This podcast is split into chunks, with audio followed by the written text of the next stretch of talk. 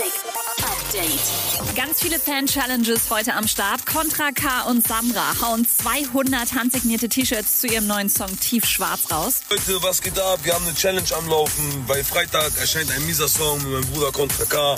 Tiefschwarz heißt der Song. Äh, was ihr dafür tun müsst, ist es, äh, die Challenge groß zu machen. Oder keine Ahnung, wie man das nennt.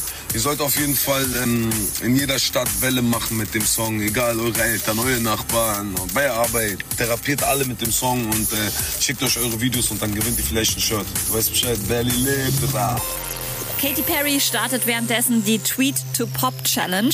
Alle, die was über ihr neues Album posten, lassen virtuelle Luftballons steigen und helfen damit, das Albumcover zu enthüllen. Und noch mehr Projekte, bei denen eure Hilfe gefragt ist. Lil Nas X hat gestern gepostet, dass sein Debütalbum fertig ist. Er arbeitet aber parallel noch an einem Mixtape und dafür könnt ihr gerne Beats einschicken, schreibt er.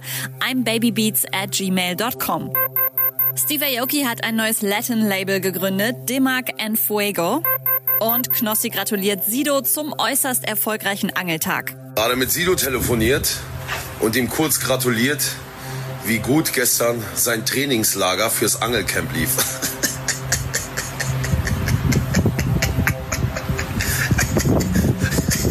Das Ergebnis null Bisse, null Fische, aber das Wetter war gut. Update mit Claudi on Air. Jetzt auch als Podcast. Für tägliche News in deinem Podcast-Player. Abonniere I Love Music Update.